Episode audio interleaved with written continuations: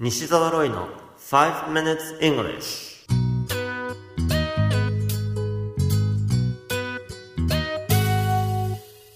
Good morning everyone.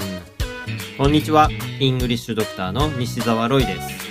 5 minutes English このコーナーは朝の5分間で気楽にそして楽しく英語のポイントを一つ学んでしまおうというコーナーです。毎回面白いもしくはびっくりするような海外のスをご紹介しておりますが今回のニュースはスイスのジュネーブからです。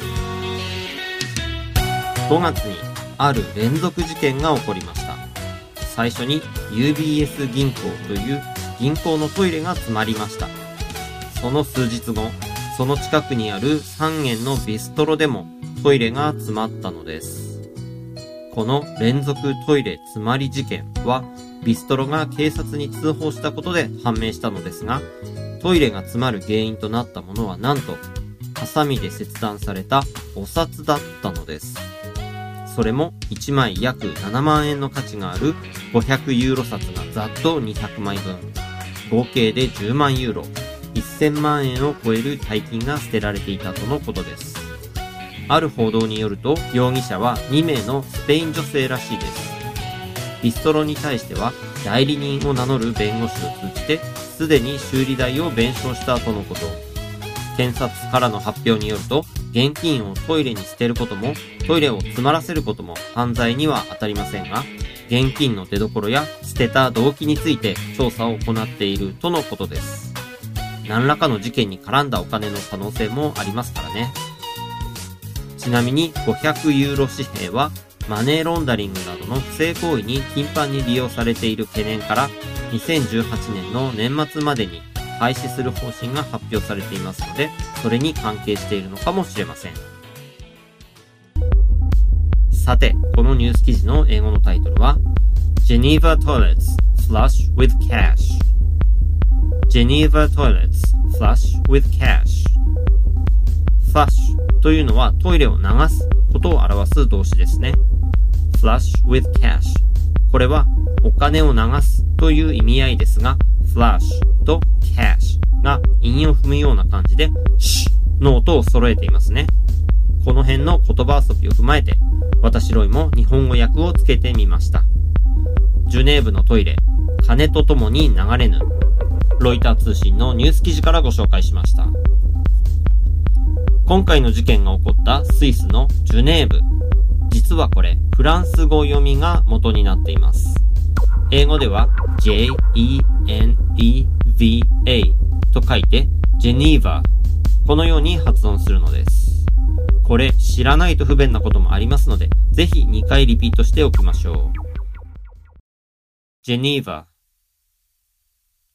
ジェニーバーこれでジュネーブなんですね。ちなみに、ジェニーバ、J-E-N-E-V-A というスペルを見たときに、イタリアのジェノバと誤解してしまわないようにご注意ください。ジェノバというのはイタリア語読みです。英語ではスペルも発音も違います。まずスペルは J-E-N-O-A つまりジェノバではなく英語ではジェノアなんです。せっかくなので、こちらもリピートしましょうか。ジェノア、ジェノア。You have been listening to 5 Minutes English お届けしましたのは、イングリッシュドクター西澤ロイでした。ちょっとご報告があります。私は現在この5 Minutes English を含め、コミュニティ FM で3本のレギュラーを持っています。そして今月10月からなんと4つ目のレギュラーコーナーが始まることになりました。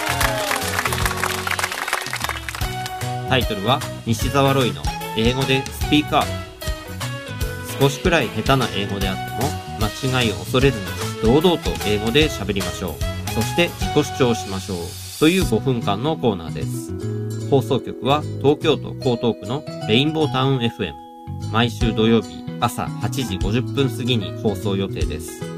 サイマル放送やリスラジのほか、バックナンバーをポッドキャストでも聞けるようにしますので、西澤ロイの英語でスピーカーこちらもどうぞお楽しみに。それではまた来週お会いしましょう。See you next week. Bye bye!